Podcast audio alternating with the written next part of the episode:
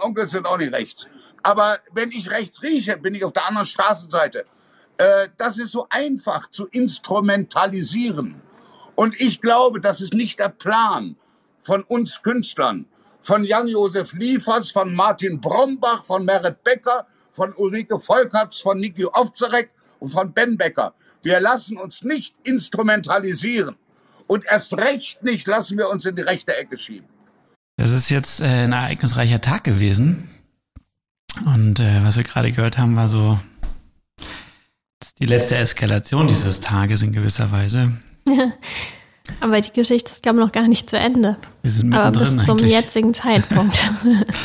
Ja, es ist der Abend des 23. und heute ist der äh, große Alles Dichtmachen-Tag gewesen, in dem einige Ereignisse passiert sind und da wir, da es eigentlich ge- ganz zentral auch unsere Themen hier im Podcast betrifft, haben wir uns zu einer spontanen Sonderfolge entschieden dazu. Und wollen das einfach mal diskutieren von unserer Seite aus. Aber vielleicht erstmal nochmal zum Zusammenkehren, was eigentlich so passiert ist. ja, am gestrigen Abend, äh, ziemlich spät, glaube ich, weil wir haben es erst heute Morgen mitbekommen, ähm, äh, sind Videos von 53 Schauspielern ähm, online gegangen unter dem Hashtag Alles dicht machen? alles dicht machen. Ja, inzwischen ist man durch die ganzen Hashtags auch komplett durcheinander. Ja. ähm, indem sie auf mh, vermutlich sarkastisch gemeinte Art sich mit den Corona-Maßnahmen auseinandersetzen und ähm, Statements jetzt abgeben. Jetzt in die rechte Ecke geschoben werden, aber Zumindest wie Ben Becker. vielleicht sind sie auch selber in die Gerade. rechte Ecke gegangen. Man Also man muss sich dazu vorstellen, was wir eben gehört haben. Ben Becker steht in einem äh, Clowns, äh, mit Clownsgesicht angemalt im Unterhemd in der Tür seines Trailers. Weil er das schreit, weil er gerade auf Bild Live TV, keine Ahnung wie das heißt, in der ein Plattform. direktes Interview dazu gibt und Ja. sich rechtfertigt ähm, und versucht, äh, der rechten Vereinnahmung dieser ganzen Aktion zu widersprechen. Ja. Und unter diesen 53 Schauspielern sind wirklich Hochkaräter der deutschen Branche. Ja, eigentlich Also- auch ganz viele, bei denen man selbst auch so dachte, so, wow, mit denen will man eigentlich gerne mal Filme drehen und so. Also, Man hat so voller Angst diese Liste durchgescrollt und oh Gott, wer kommt da alles noch? Ja. Ich würde mal sagen, das Gros sind so TV-Stars, also sehr viele Tatort ähm, Hauptfiguren aus. Tatort, ja, viele dabei. und Fernsehfilmgrößen. Wobei man auch dazu sagen muss, diese Liste ist äh, auch nicht ganz einfach zu fassen, weil auch gerade auch ähm, quasi minütlich, stündlich diese Liste wieder kürzer wird, weil, Genau, deswegen müssen wir uns ja auch beeilen mit dieser Folge. weil Einzelne äh, dann auch ihre Kommentare wieder zurücknehmen Ja. jetzt und Ich glaube, zurückrudern. die erste war Heike Makatsch, die zurückgenommen hat, bevor es wirklich schon online war oder so. Genau, und ich glaube, inzwischen sind schon elf Videos oder so verschwunden wieder. Ja, wobei das Internet natürlich nichts vergisst. Die Ja. sind dann auf anderen Plattformen wieder aufgetaucht. Aber die sind zumindest jetzt nicht mehr offiziell Teil dieser Aktion. Ja, also fädeln wir das Ganze mal auf. Ich glaube, am meisten ähm, Aufsehen erregt äh, heute hat ähm, auch einer der oder vielleicht der prominenteste dieser äh, Teilnehmer, Jan-Josef Liefers, der auch eigentlich eines der oder vielleicht auch das schärfste und umstrittenste Video davon äh, präsentiert hat. Und das wollen wir uns vielleicht mal kurz im Ausschnitt mal anhören. Mein Name ist Jan-Josef Liefers, ich bin Schauspieler und ich möchte heute Danke sagen. Danke an alle Medien unseres Landes, die seit über einem Jahr unermüdlich, verantwortungsvoll und mit klarer Haltung dafür sorgen, dass der Alarm genau da bleibt, wo er hingehört, nämlich ganz, ganz oben. Und dafür sorgen, dass kein unnötiger kritischer Disput uns ablenken kann von der Zustimmung zu den sinnvollen und immer angemessenen Maßnahmen unserer Regierung. Verantwortungslosen, menschenverachtenden Ärzten und Wissenschaftlern, die zu anderen Schlüssen kommen als die beratenden Experten unserer Regierung und die sich mit Professuren an weltberühmten Universitäten und Nobelpreisen schmücken. Ich möchte sagen, tarnen dürfen wir keine Bühne geben. Schließlich wissen nur ganz wenige Spezialisten, was wirklich gut für uns ist. In letzter Zeit habe ich aber das Gefühl, dass einige Zeitungen damit beginnen, alte, überwunden geglaubte Vorstellungen von kritischem Journalismus wieder aufleben zu lassen. Dagegen müssen wir uns wehren. Das dürfen wir nicht zulassen. Wir sollten einfach nur allem zustimmen und tun, was man uns sagt. Nur so kommen wir gut durch die Pandemie. Bleiben Sie gesund. Verzweifeln Sie ruhig, aber zweifeln Sie nicht. Zuerst mal trifft es, glaube ich, viele Fernsehzuschauer und uns tiefste Herz. Selbst meine Mutter hat mich heute voller Traurigkeit angerufen, was los ist. Einer ihrer geliebten Schauspieler. Ich fand ihn ja schon immer ein bisschen seltsam. Und ein bisschen selbstverliebt vielleicht auch, ja. Ich weiß auch nicht. Ich finde es auch teilweise kompliziert, um mitzukommen, weil man es auf der anderen Seite auch nicht fassen kann, so. Aber was man auf den ersten Blick ja hört, ist, dass wirklich AfD, Querdenker und sonstiger Sprech da total bedient wird, so. Und also es wird eigentlich so eine Art ähm, Lügenpresse-These ja aufgemacht, genau. die also das Ganze ist natürlich in einem zynischen und ironischen Ton gehalten. Er fordert ja auf, die Maßnahmen zu befolgen, aber es ist ziemlich offensichtlich, dass äh, das Gegenteil gemeint sein soll. Ähm, und ähm, ja, also wir, äh, genau, wir haben diesen Lügenpressen-Topos hier ganz deutlich aufgemacht, also der irgendwie behauptet, dass die Medien in einer gewissen Art und Weise gleichgeschaltet seien und irgendwie alle nur noch ein und dasselbe irgendwie berichten und es da überhaupt keinen Widerspruch mehr zulässig gibt. Und äh, ja, was kann man dazu sagen? Das ist wirklich, also das halte ich wirklich für Quatsch. wirklich. Das sieht ja sogar Elias Mbarek so. ja. Also es, die Medien beschäftigen sich ja seit einem Jahr mit fast nichts anderem. Und es gibt wirklich ähm, also es gibt ja eher den entgegengesetzten Vorwurf an die Medien, dass die lange Zeit, also es ist vielleicht in letzter Zeit, hat sich das ein bisschen verändert, aber über lange Zeit in dieser Pandemie eben wissenschaftlichen Mindermeinungen viel zu viel Raum eingeräumt mm, wurde. Und verhältnismäßig, es, ja. Mm. Und es irgendwie, äh, das beklagen jetzt zum Beispiel Melanie Brinkmann oder andere Virologen, dass die Medien es halt überhaupt nicht gut geschafft hätten, darzustellen, dass äh, es im Grunde genommen einen ganz großen wissenschaftlichen Konsens von mhm. 95, 99 Prozent der dort äh, tätigen Wissenschaftler eben einer bestimmten Richtung äh, anhängen und eben nur ein ganz kleiner Teil davon wirklich maßgebliche Abweichungen vorträgt. Ja. und das, das in den Medien ja aber gleichgewichtig ja, lange dargestellt vielleicht nicht gleich, aber schon als ja, um das eben als Diskurs weiterhin darzustellen, als Gegenmeinung gegenübergestellt wurde, ja. Aber ähm, vielleicht schwingt da dann auch eher der Vorwurf mit, dass man insgesamt äh, sich so stark auf die Perspektive der Wissenschaft einlässt. So ein insgesamter Wissenschaftsskeptizismus oder dass Wissenschaft einfach insgesamt nicht die Antwort auf alles sein könnte. Ja, könnte man vermuten.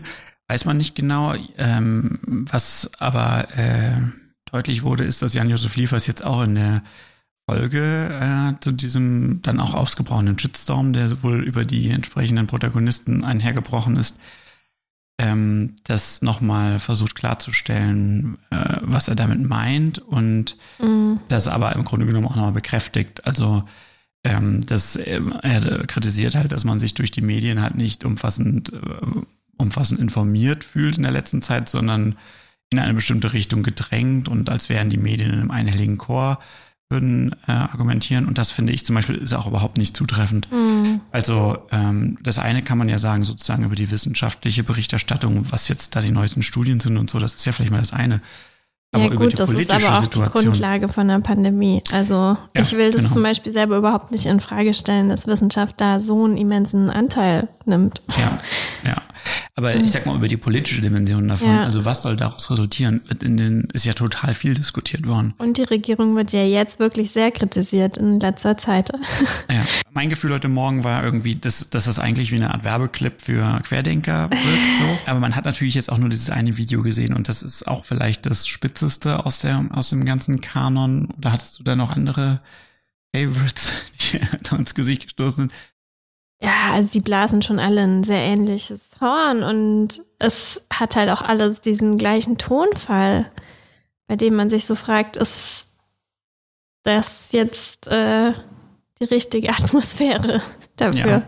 Also ich würde mal vielleicht, ich spiele noch ein kleines anderes Beispiel mal ein, damit wir mal hören, dass, wie sich die anderen so äh, dazu verhalten.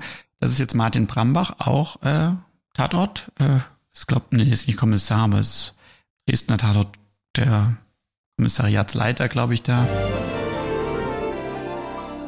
Ich bin Martin Brambach, Schauspieler, und ich habe im letzten Jahr angefangen, solidarisch mit dem Finger auf andere Leute zu zeigen. Ich bin ein eher unsicherer Mensch und brauche klare Regeln. Und es tut mir gut, wenn ich andere darauf hinweisen kann, was sie falsch machen. Und es gibt ja ständig neue Maßnahmen und Regelungen. Ich halte mich immer auf dem Laufenden. Da bin ich der Erste, der das weiß und kann den Menschen in meiner Umgebung sagen, was sie falsch machen. Besonders freue ich mich, wenn ich jemanden ohne Maske erwische. Den mache ich fertig. Dem sage ich dann, dass er ein rücksichtsloses Arschloch ist.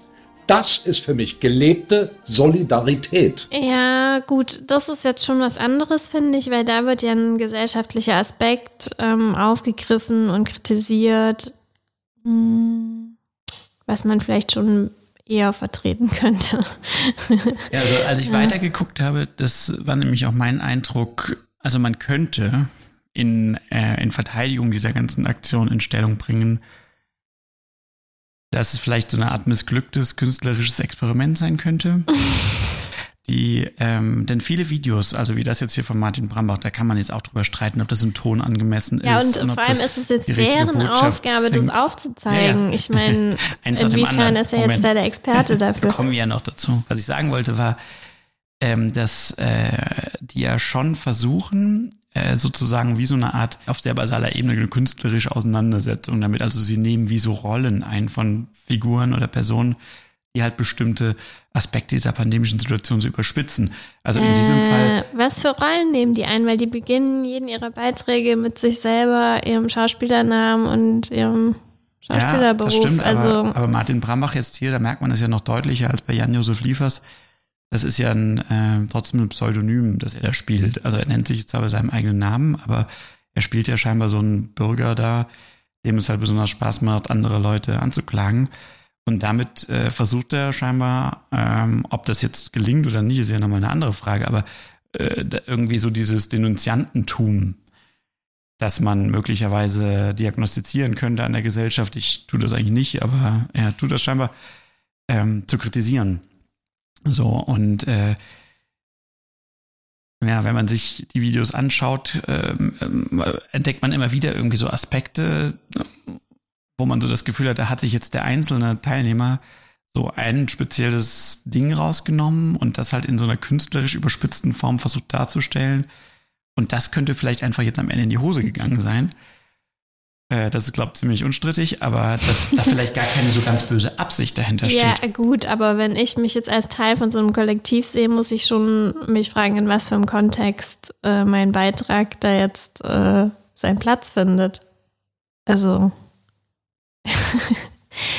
ich kann mir das einfach nicht vorstellen, dass diese circa 50 Leute, die sich ja als reflektiert und äh, wichtige Stimme in unserer Gesellschaft sehen, da so unreflektiert daran gemacht haben sollen. Also ich weiß auch nicht, was ich von den ganzen Rückziehern und so weiter da jetzt halten soll. Wir können ja mal kurz hier von wegen gebildet und so, wenn wir jetzt nochmal, da machen wir nur den Anfang, dann wissen wir schon ziemlich viel, wo das hingeht, ne? Der Tod ist groß. Wir sind die Seinen, lachenden Munds. Wenn wir uns mitten im Leben meinen, wagt er zu weinen.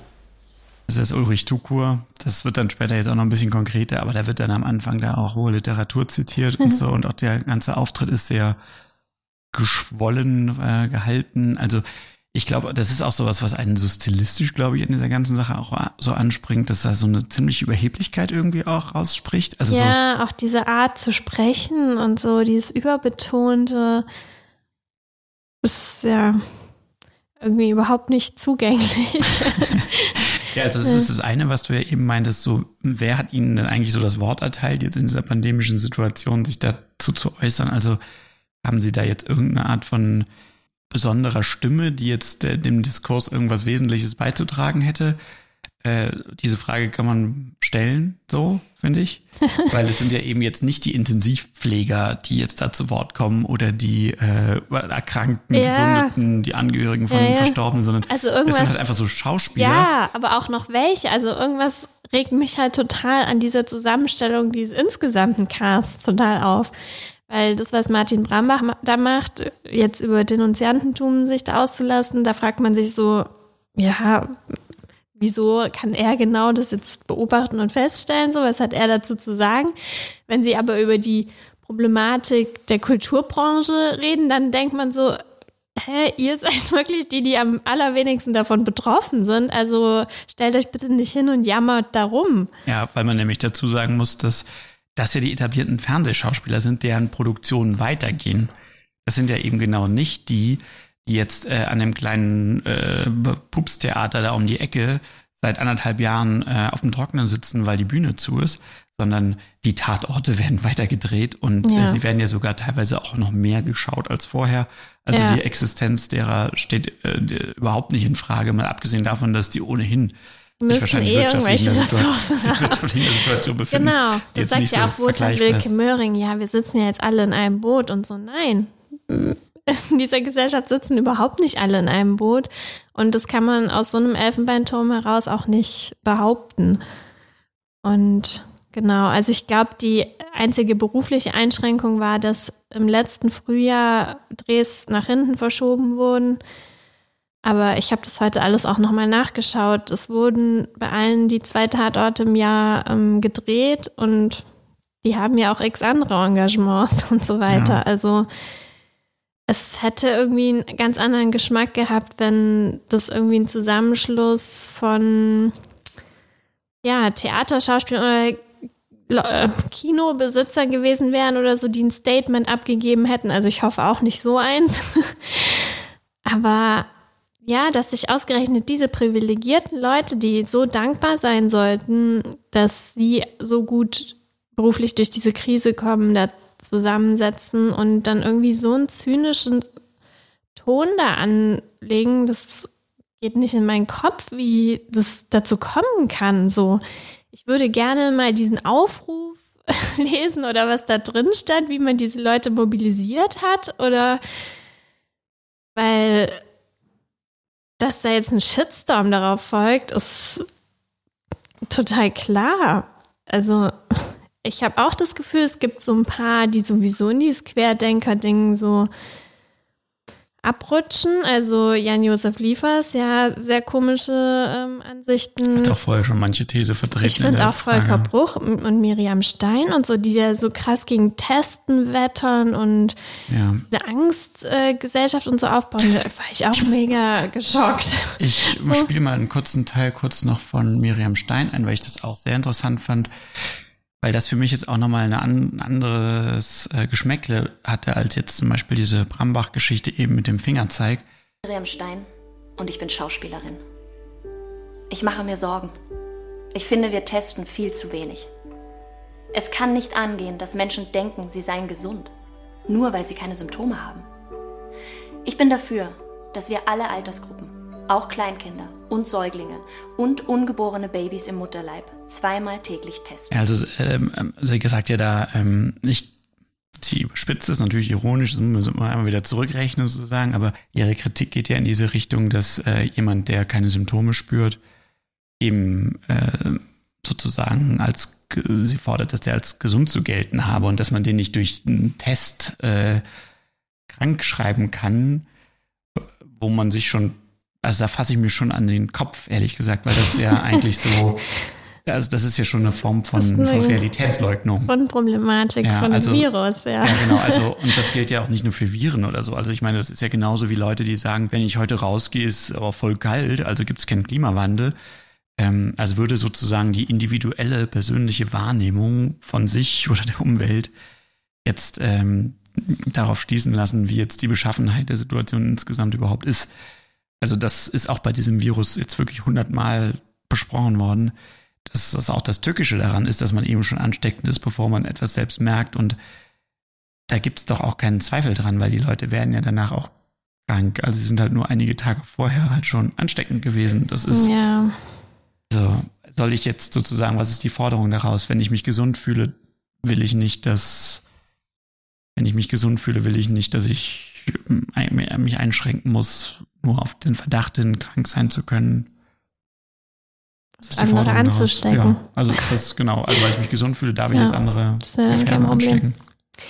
Ja, das verstehe ich insgesamt nicht an dieser Ironie, weil wohin führt die? Die sagen auch fast alle am Ende, bleiben Sie gesund, halten Sie sich an die Maßnahmen. Aber wenn es ironisch, also wollen Sie jetzt sagen, dass man sich nicht an die Maßnahmen halten soll? In so einer prekären Situation, in der wir uns jetzt aktuell, äh, nicht prekär, in so einer, ja doch, manche auch prekär, in so einer brisanten Situation, wo wir uns jetzt gerade befinden, wo man sowieso das Gefühl hat, äh, keiner hat mehr Motivation und alle müssen sich mega zusammenreißen. Also ja, es ist ja auch, der Shitstorm ist ja auch heute, so wie ich das jetzt wahrgenommen habe, ist auch ganz stark getrieben, eben auch von dem Vorwurf und auch teilweise auch in Personen von äh, medizinischem Personal. Also die jetzt eben die Leute, die jetzt in den Intensivstationen stehen und die 97. Überstunde dieser Woche kloppen und eben sagen, äh, das ist ein Schlag ins Gesicht für uns, weil das im Grunde genommen dazu auffordert, alles nicht so ernst zu nehmen und eher nochmal sozusagen die Feingeistigkeit nach vorne zu kehren. Also im Sinne von, also Merit Becker sagt ja zum Beispiel auch, dafür ist ja auch heute ganz schön in die Mangel genommen worden, dass ihr es halt so fehlt, der Kassiererin zuzulächeln und sie kann ja jetzt nicht mehr lächeln, zu lächeln, weil sie so eine Maske anhat. Und das, die Kritik daran ist so, dass während Leute sterben und andere Leute um deren Überleben kämpfen, würde sich sozusagen so diese Schauspielerelite in, ähm, ja, in so so feingeistigen Romanzen verlieren, wo es halt um ein Lächeln geht und ein Lächeln sei wichtiger als ähm, ja, also als äh, die, die gesellschaftliche Gesundheit oder ich weiß auch nicht, wo der Satz ähm, jetzt hinführen soll. Ja, man muss dann auch immer schauen, wie weit das geht, finde ich, weil ich durchaus schon finde, dass die Kulturbranche oder ja, dass es schon das Recht gibt, das auch anzumahnen und auch zu sagen, eine Gesellschaft besteht aus mehr als ähm, aus der physischen Gesundheit so. Wir wollen auch mental gesund bleiben und so wie es halt die Aufgabe von den Ärzten ist, sich um die körperliche Gesundheit zu kümmern, gibt es eben auch Leute, ja, die eben gesellschaftliche Probleme ansprechen. Und das will man ja jetzt nicht komplett abwiegeln, finde ich. Mhm. Also mein Problem ist in erster Linie diese Art und Weise. Ich finde, diese Leute hätten ja auch irgendeinen sinnvollen Beitrag für die Kulturbranche leisten können. Also ich habe ja letztens mit einem Theaterschauspieler gesprochen, der so gesagt hat, macht es auch alle so traurig, dass sie das Gefühl haben, dass in der Gesellschaft zwar alle irgendwie die ganze Zeit rufen, wir wollen jetzt wieder in Urlaub und wir wollen jetzt wieder ins Restaurant, aber dass sowas wie, wir wollen jetzt wieder ins Theater schon relativ leise klingt oder so.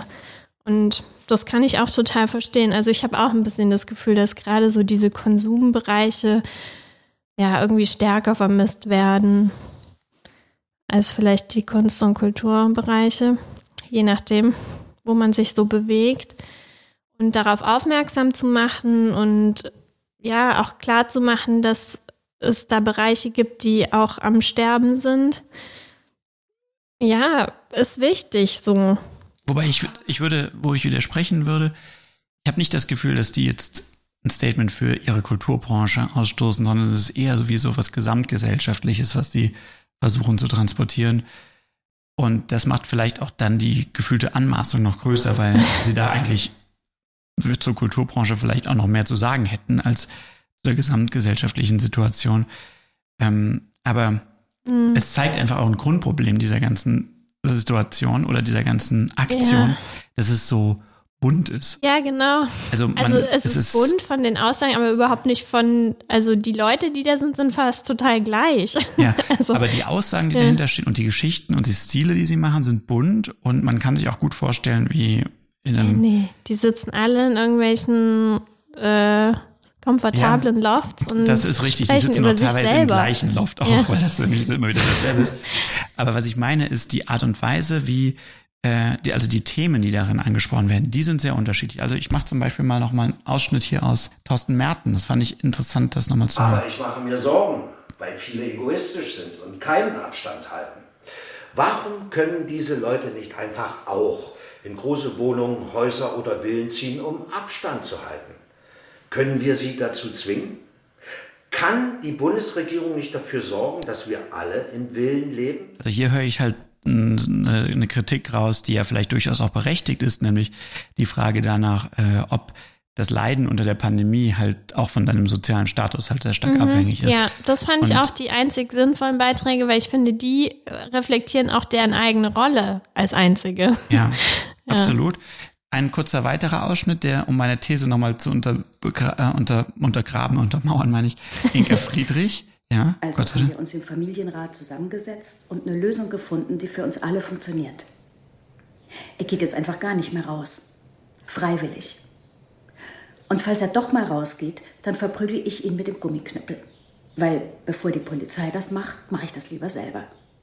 Also da spricht sie über ihren 16-jährigen Sohn, der quasi jetzt äh, gar nicht mehr rausgehen soll. Also da geht es zum Beispiel sehr stark um die Rolle der Kinder oder der Jugendlichen und äh, um dieses Thema der verlorenen Jugend, was wir in der Pandemie äh, haben. Und mein Eindruck ist, und das würde auch meiner Wahrnehmung von Schauspielercharakteren zum Allgemeinen entsprechen, dass hier irgendwie wie jeder so ein bisschen sein eigenes Süppchen gekocht hat, mit seiner eigenen Aussage oder seine eigene Zutat in die Suppe geworfen hat.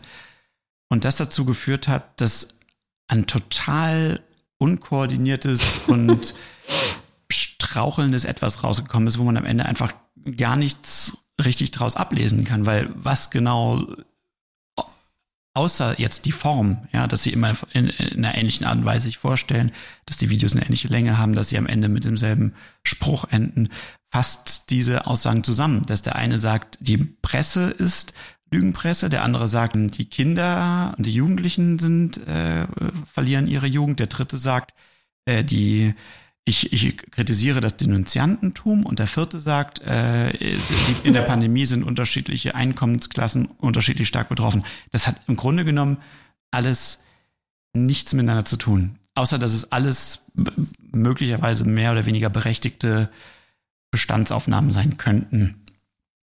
Aber das macht es zu so einem Kessel bunten, zu dem man am Ende des Tages eigentlich nichts rauslesen kann, außer eine insgesamte Unzufriedenheit mit der Situation. es gibt kein Lösungsangebot, das da drin steckt. Ja, und das nervt mich auch, dass das irgendwie so undurchsichtig ist. Wie kam es dazu? Wer ist da der Initiator? Es stand dann ja scheinbar irgend so ein unbekannter Regisseur da. Weiß ich nicht. Das fühlt sich einfach total verschwurbelt an für mich.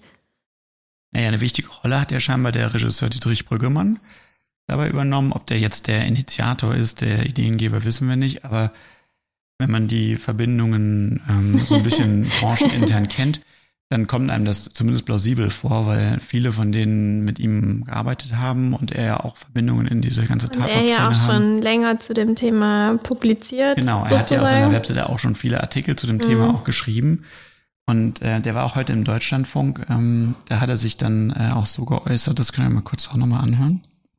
Ziel dieser Gruppe ist, den verengten Diskursraum in diesem Land aufzurütteln und aufzuweiten, indem wir ihn packen und schütteln dieser kolossale Shitstorm, den wir gekriegt haben, der zeigt ja, dass genau das notwendig ist. Dass man einige sehr, sehr wahre und lapidare Sachen sagt über einen Zustand, der so nicht tragbar ist und dann so dermaßen beschimpft wird als arrogant, zynische Menschenveracht in einem Vokabular, wo ich ja sage schon, Entschuldigung, dieser Shitstorm, wenn hier überhaupt irgendwas rechts ist, dann ist dieser Shitstorm faschistoid. Ja, und das sind wir jetzt wieder an dem alten Diskurspunkt angelangt, wo dann der eine den anderen als rechts beschimpft und der mit rechts beschimpfte sagt, deine Beschimpfung ist rechts. Was sagen wir dazu, der den Diskursraum aufrütteln? Weiß ich nicht. Das, also die Missstände sind eigentlich klar. ich weiß nicht, es fühlt sich an wie so Kinder, die nicht akzeptieren können, was der Stand der Dinge ist und Dass er abends ins Bett jetzt müssen. irgendwie so weinen zu den anderen Leuten, denen es schlechter geht als ihnen, rennen und irgendwie so tun, als gäbe es da jetzt einen Schuldigen oder ich weiß es auch nicht. Seltsamer Impetus irgendwie. Ja, ich würde auch ähm, insofern dem Teil zustimmen, dass das, und das erinnert mich auch wieder an diese Querdenker-Argumentation, also der reine Umstand, unzufrieden mit dem Lockdown und der Situation zu sein, rechtfertigt ja noch nicht, dass man das alles nicht macht. Und das, wie gesagt, das erinnert mich eben daran, äh, äh an diese Demonstration, die wir jetzt allenthalben sehen, wo dann einfach so gesagt wird, ja, aber es macht doch gar keinen Sinn, äh, Thema Ausgangssperre, wenn ich abends nicht mehr rausgehe, dann äh, äh, mit dem Hund, da stecke ich ja eh keinen, also warum überhaupt, ne? Und damit wird dann immer gleich sozusagen mit, mit so einer Detailansicht auf irgendwas, was für sich vielleicht im Detail dann wirklich als widersprüchlich darstellt, wird dann aber immer begründet, dass es insgesamt alles keinen Sinn macht und dass man deswegen insgesamt die Pandemie nicht bekämpfen sollte, äh, die Lockerungen, äh, die, die Beschränkungen aufheben sollte, das Testen sein lassen sollte oder nicht impfen sollte, das kann man ja dann jeweils austauschen. Aber so, das, äh, dem würde ich zustimmen, diese, das, das erinnert mich an so eine kindliche Argumentation. So eine Unzufriedenheit mit so einem Umstand, dann mit der Abschaffung des Umstandes irgendwie damit begründen zu wollen. Auf jeden Fall fühlt man sich selber wie so Eltern, die eh schon so gestresst sind und dann irgendwie noch so zusätzlich an den Nerven gezerrt wird, weil auch noch andere behaupten, äh, ist das denn überhaupt nötig oder so, während man sich selber ja überzeugt hat, dass man das jetzt machen muss irgendwie. Ähm, super anstrengend und ja, also sich halt so null seine eigenen Privilegien, außer jetzt vielleicht von diesen zwei, drei Beiträgen, wo es um dieses Thema ähm, aus meiner Villa oder von meiner Dachterrasse kann ich ja schön äh, zu den anderen runterlugen, die da im Park sich einfach vergnügen und gegen die Regeln verstoßen. Äh, abgesehen, sich dessen überhaupt nicht bewusst zu sein und ja, einfach dankbar auch, dass man zu denjenigen gehört, die da relativ unbeschadet rauskommen. So, ich habe eine ganz andere Doku gesehen, auch erst vor ein paar Wochen, wobei ich glaube, dass die schon älter ist, beim RBB. Ähm, Stiller Sommer heißt die. Und ähm, die hat sich halt wirklich mit Leuten befasst, die quasi von Live-Auftritten leben. Es waren ähm, viele so Singer-Songwriter und Puppenspieler und ein freies Theater. Und also wenn man das anschaut, das ist ein komplettes Kontrastprogramm. Das sind wirklich Leute, die am Boden liegen, wegen der ganzen Sache, verständlicherweise, und die einem so einen vernünftigen und verständigen Umgang damit zeigen, dass man danach einfach nur motiviert ist und denkt, okay, dann kann ich das ja auch schaffen. Ähm, ja, mit so einer Art wie, ich werde als Künstler sowieso nie aufhören. Das, ähm, mich kann sowieso nichts aufhalten. Und ähm, auch mit einer Art von Offenheit. So was wird daraus jetzt wieder entstehen. Ja. Und das ist dieses Zynische, dieser Tonfall. An wen richtet der sich? So. Du kannst nicht einerseits behaupten, wir sitzen alle in einem Boot und dann ja, dich wirklich so verhöhnend irgendwie äußern. Mhm. Es ist ja dann auch heute dazu gekommen, was ja eigentlich auch zu erwarten war und was jetzt auch Teil der Debatte geworden ist, dass diese ganzen Videos natürlich von rechts aufgegriffen wurden aus der Querdenker-Szene von äh, unseren äh, AfD-Leuten äh, und ähm, gefeiert wurden mhm. und äh, der über Twitter weiterverteilt Super wurden nervig. und alle, alle haben sich da äh, das jetzt sozusagen zu eigen gemacht. Das wird jetzt auch als einer der größten Erfolge von der Querdenker-Szene gesehen. Ja, weil die sagen natürlich jetzt endlich äh, Jan-Josef Liefers und Konsorten. Super anschlussfähig geworden ja, dadurch. Unsere äh, großen Freunde. Und interessanterweise distanzieren sich die äh, Teilnehmer dieser ähm, äh, dieser Gruppe dann wiederum davon und sagen, wir wollen mit rechts nichts zu ja. tun haben, wir wollen mit den Querdenkern nichts zu tun haben. Und Manche ziehen ja auch ihre Videos zurück. Gut, das ist nochmal ein eigener äh, Schuh, finde ich. Aber dieses Distanzieren, also einerseits sagen sie oder machen eine Aktion, die halt deren Sprech bedient, äh, der deren Sache nützt. Und dann distanzieren sie sich davon. Was ist davon zu halten? Ja, also einerseits glaube ich denen schon, dass die jetzt keine AfD-Wähler oder sowas sind und dass der Großteil von denen jetzt mit den rechten Tendenzen nichts zu tun hat, aber auf der anderen Seite ist es auch so ein naiver Umgang, weil, also die Argumentation und die Sprechweise dieser Gruppen ist ja wirklich hinlänglich bekannt und ich kann auch nicht sagen, ich bin Schauspieler, ich befasse mich mit gesellschaftlichen Themen, Sprache ist mein Werkzeug und dann mega überrascht sein, dass man solche Ansagen da macht, dass die dann von rechts vereinnahmt werden. Also, und das haben ja andere auch sofort kapiert. Also der Widerspruch kam ja auch relativ schnell von anderer Seite. Ähm, ja, interessant äh, dazu ist, äh, wie Dietrich Brüggemann, er wurde das dann im Interview auch gefragt. Ähm, und er hat dann dazu das Folgende gesagt zu der Vereinnahmung von rechts. Tue ich weiterhin das, was ich für richtig halte. Und auf einmal kommt dann Applaus von der AfD und alle anderen sagen, du bist jetzt ja recht. Das kann doch nicht so ganz sein. Oder das stimmt doch was nicht. Wenn der Diskurs so verengt ist, dass auf einmal nur noch die AfD in der Lage ist, ein paar grundlegende Wahrheiten, nämlich dass es möglich ist, dagegen zu sein gegen diesen Lockdown. Wenn man damit schon nur noch irgendwie den falschen Leute in die Hände spielt, was ist das für ein Diskurs, wo ich sage, dagegen sein sind die falschen Leute und deswegen, wenn du sagst, ich bin dagegen, dann spielst du den falschen Leuten in die Hände. Also das Argument, das Argument, finde ich, ist ja nicht ganz von der Hand zu weisen. Man kann ja, dass man sagt, ähm, okay, nur weil das vielleicht von einer bestimmten Richtung vereinnahmt werden könnte, darf ich das jetzt nicht mehr sagen. Doch. Darf man natürlich sagen, aber man muss natürlich mit den Konsequenzen leben. Also die werden nicht müde, jetzt zu betonen, dass sie mit rechts nichts zu tun haben und dass sie mit Querdenkern nichts zu tun haben.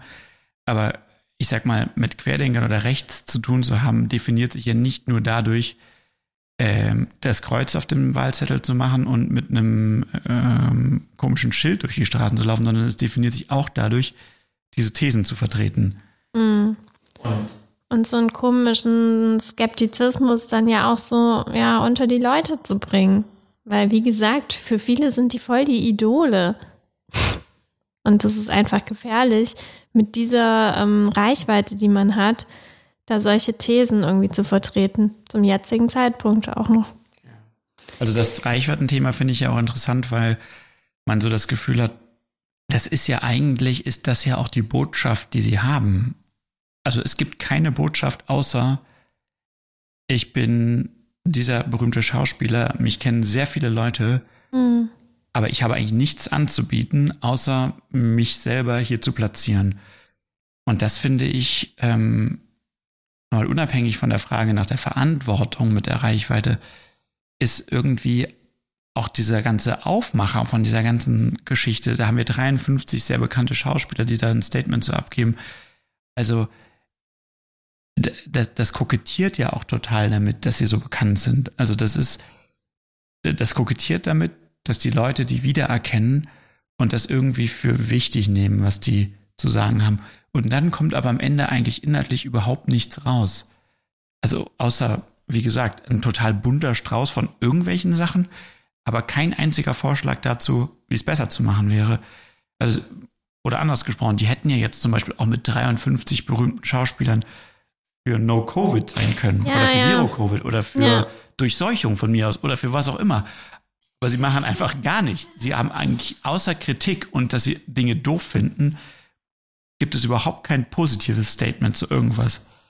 Und das macht mich total fassungslos, ehrlich gesagt. Aber du findest, man kann nur was kritisieren, wenn man auch eine Lösung hat, oder? Nicht allgemein, nein, man kann auch was kritisieren, ohne eine Lösung zu haben, aber wenn ich mich jetzt in so einem, in so einer Kampagne hier mit so vielen Leuten zusammenschließe und dann eine Webseite zu aufziehe und was weiß ich alles und um dann nur zu sagen, so, ich find's doof, das ist mir schon zu wenig. Dann, also ich bin der und der und ich find's doof. So, ich ne? frage mich ja auch, wenn man jetzt am Ende gesagt hätte, wir sind für No Covid, weil wir glauben, was ja die Wissenschaft auch sagt, wenn wir jetzt No Covid machen, dann könnten wir wieder spielen danach ob das dann was ganz anderes gewesen wäre. Ja, also insgesamt ähm, wäre es auf jeden Fall konstruktiver gewesen, aber aktuell weiß man jetzt auch nicht, inwiefern man diese Videos hätte unter so einem Slogan versammeln können. So. Ja, wie gesagt, es scheinen ja auch ganz unterschiedliche Haltungen darin vorzukommen. Ja. Also ich habe heute auch, weil einen der ähm, dort Tätigen kenne ich auch, ich habe ihn heute auch gefragt, Und ähm, er hat mir das so auch geschildert, eigentlich, wie man das selbst auch unterstützen würde, dass er sagt, so ja, er ist damit halt unzufrieden, dass ähm, die Wirtschaftsbetriebe so wenig Einschränkungen haben, während die Kinder zu Hause bleiben müssen und dass äh, der, die ganze Pandemielast auf den Privaten und da vor allem auf den sozial, auf den sozial Schwächsten ausgelebt wird. Da würde ich aber allem total zustimmen. Aber ich habe das Gefühl, das kommt in diesen Videos überhaupt nicht nee. zur Geltung. Also diese, das mag der Gedanke dahinter sein, aber dann haben sie in ihrer, in ihrer Performance-Art, in ihrem selbst sich gefallen darin, diese Rollen zu spielen, leider vergessen, das zu sagen, was sie denn eigentlich meinen damit. Ja, das ist einfach auch jetzt Teil dieses Zurückruderns, weil jetzt erzählen, ich meine auch Jan-Josef Liefers oder so hat ja auf einmal erzählt, nein, nein, es geht um die Kinder und die Armen und so weiter. Hä?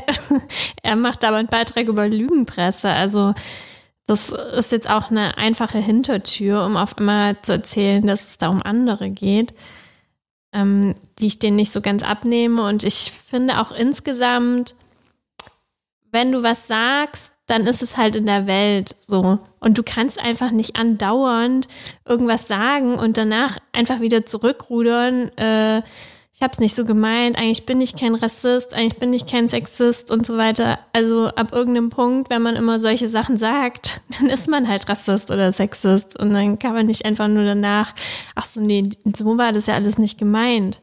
Da gab es jetzt einfach genügend Beispiele auch, gerade in letzter Zeit haben ja heute viele auch gesagt, das Ganze erinnert sie auch an die letzte Instanz und so. Diese WDR-Sendung, wo dann danach alle sich wieder äh, entschuldigen und also, ich weiß nicht, da muss man schon so weit sein, vielleicht vorher zu überlegen. Ja, ähm, also äh, in Bezug darauf, was sie eigentlich damit machen wollten oder ob es vielleicht jetzt nur nach, nach, nachträglicher Ausflucht ist, können wir auch nochmal hören, was Dietrich Brüggemann in dem Interview dazu zu sagen hat?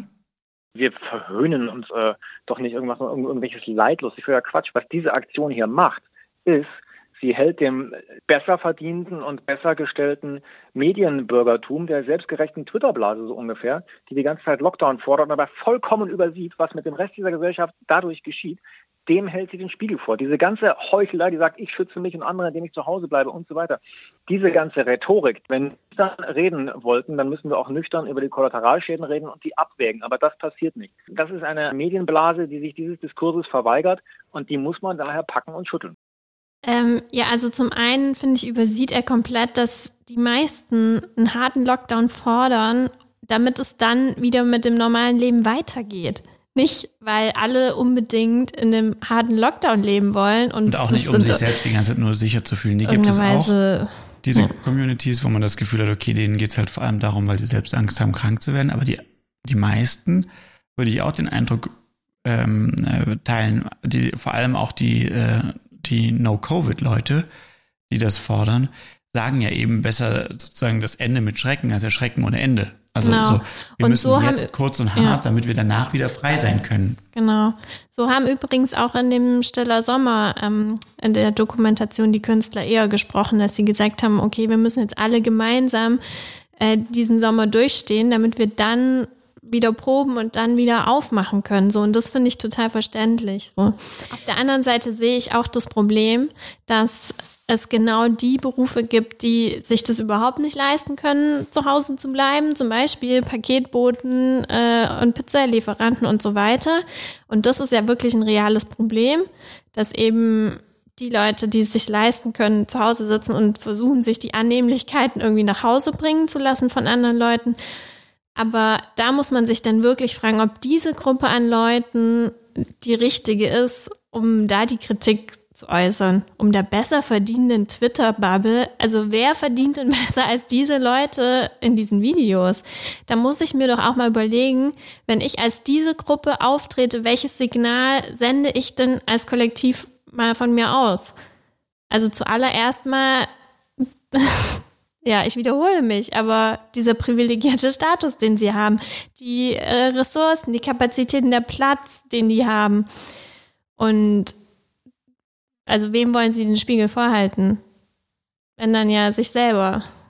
Aber sie sind halt nicht diejenigen, die den Lockdown fordern, würde sich er am jetzt Ende antworten. eine Insel mieten und da mit ihren Freunden feiern, wenn man es jetzt mal in amerikanischen Ausmaßen sieht. Also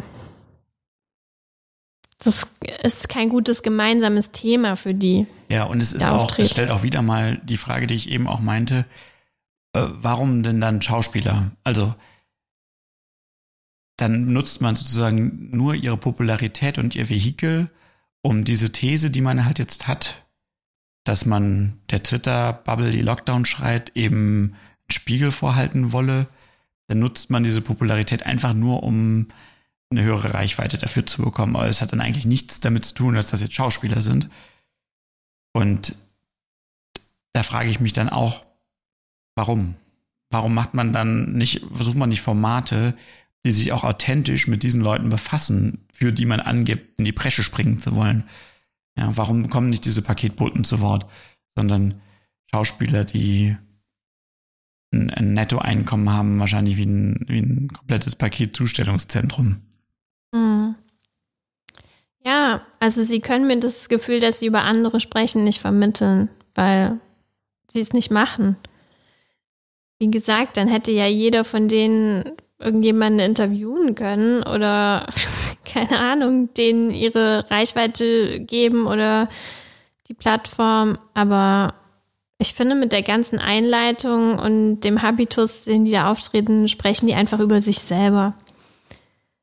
Und das Seltsamste ist, dass ja danach jetzt auch nochmal alle ganz schnell erklärt haben, dass sie sich sehr wohl super an diese Vorgaben halten und äh, das alles nicht so gemeint ist. Und dann kriegt man ja voll den Knoten in den Kopf, weil man gar nicht weiß, was jetzt am Ende dann überhaupt dann der Sinn hinter dem Ganzen und die Forderung ist und keine Ahnung.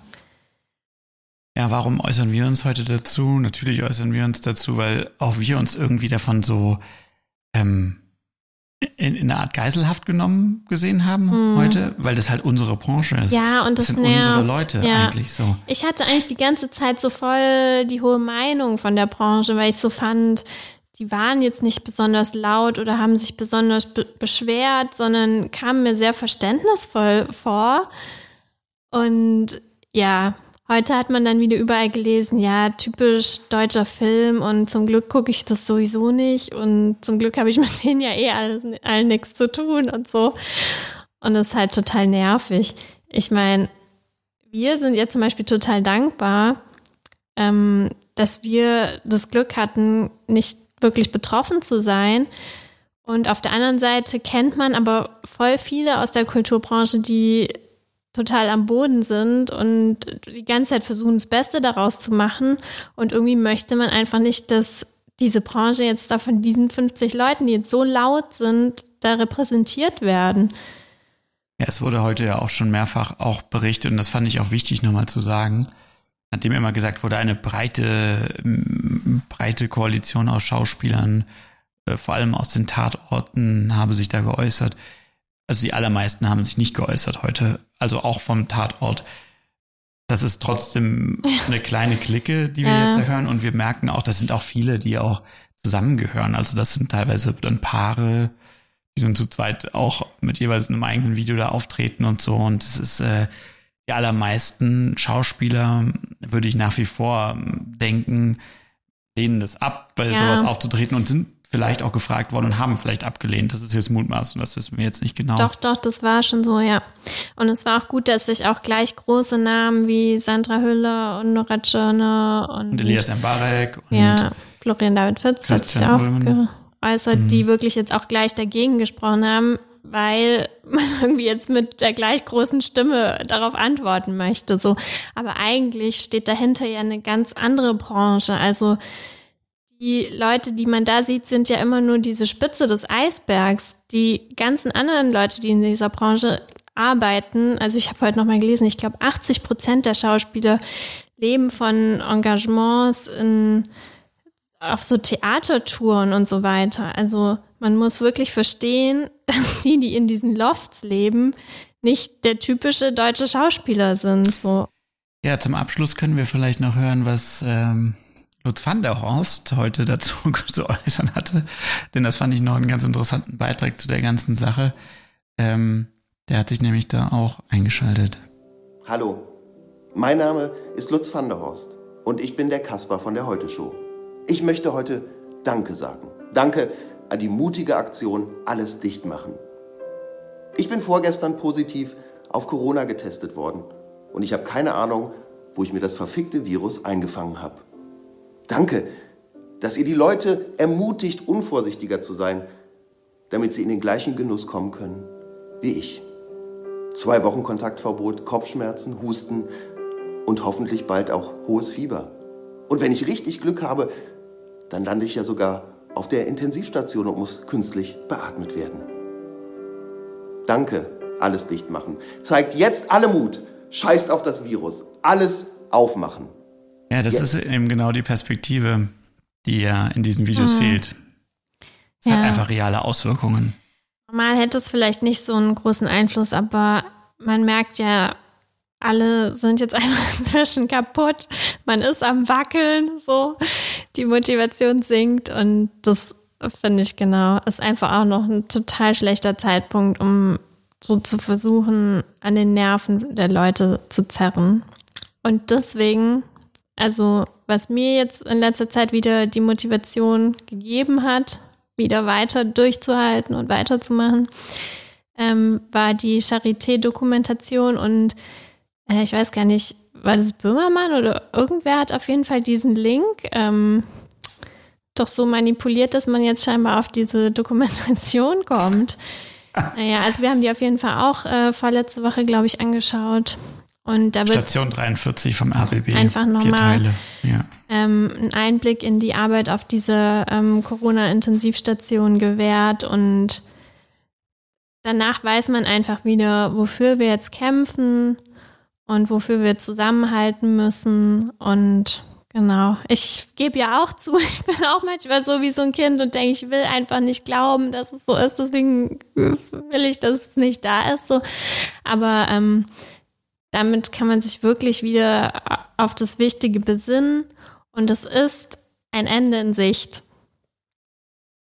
Finde ich. Also das finde ich, behaupten die auch die ganze Zeit so. Das Virus ist ja für immer da und ähm, dann können, machen wir für immer alles zu. Nein, finde ich nicht. Ähm, es wurde eine Lösung gefunden mit der Impfung und es gibt viele, auf die wir hinarbeiten. Und ja, dabei sollte sich die Gesellschaft nicht komplett zerklüften, wenn es geht. Wir hoffen, ihr bleibt gesund und seid nicht zu so laut. Weckt nicht die Kinder.